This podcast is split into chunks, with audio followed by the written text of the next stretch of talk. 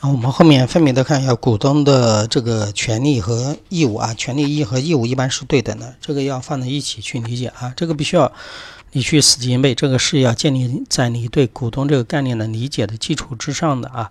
我们来看一下它有哪些的权利啊？首先是资产授予权，我们刚才也说过了，我投钱进去了，对不对？我投钱进入这个公司的，这个公司赚了钱的肯定是有我的分红啊，资产授予权。还有一个就是重大决策权啊，重大决策决策权也体现了这个股东的间接管理这个什么公司，对不对？只是对重大的进行决策，比如说企业的一些日常经营的管理，不会什么事情都向股东汇报。你买一个公司的，比如说股票以后，你不会参与这个公司。日常的经营管理，但是如果遇到一些比较重大的事件，你肯定要什么股东大会来什么投票，这是重大决策权啊。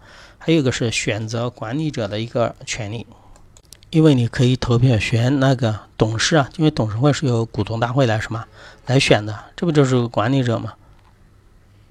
当然了，我们国家的公司法的话还规定啊，股东还有一些嗯权利啊，我们来。分别看一下，还有十个啊。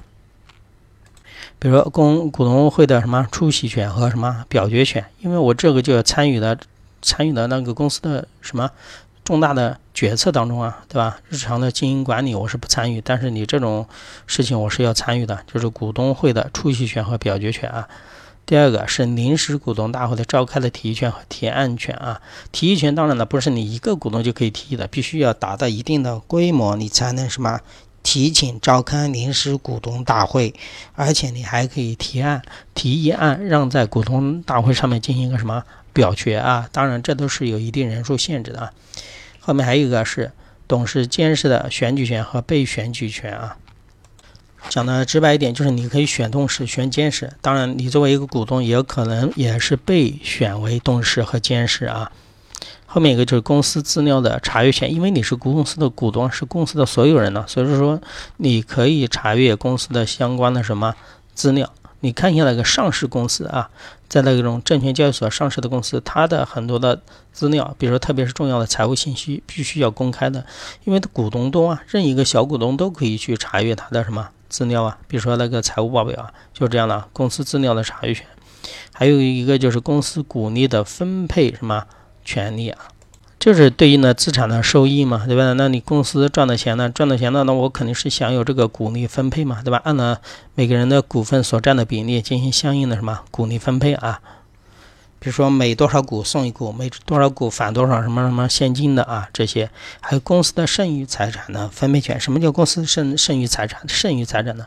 比如说公司现在做不下去了啊，比如说这公司申请破产了，破产以后，比如说公司的资产所有东西都卖掉以后是一个亿，对吧？公司的负债是八千万，一个亿减去八千万，再把其他的应付的都付掉啊。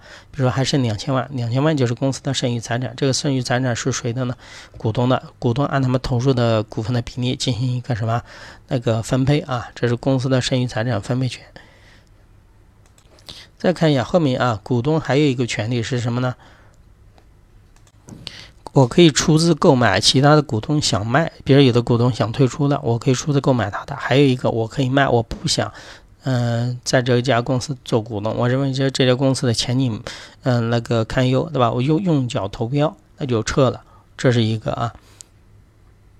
还有就是刚刚也说的啊，后面一个其他股东转让出资的优先购买权，这个就是能够保证现有股东的一个什么权利？说你有其他的股东。不想在这家公司做股东了，想撤了，他把他的股份进行转让。转让的时候呢，我比外面的人有一个优先购买权，因为我有优先购买权，就保障我现有股东的权利，我的股份不会被其他的给什么稀释掉啊。好，后面再看啊，就是公司新增的资本的优先的什么认股权，这也是我刚说的，保证原有的股东是股份不会被什么稀释，知道吗？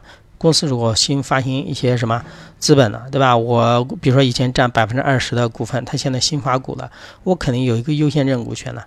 如果我不买，你们再买可以，但是前提先要问我原股东要不要买，因为我购买的话，我就可以保质保证整个比例是不变的，知道什么意思吧？就是保证啊，我的股份不会被稀释啊。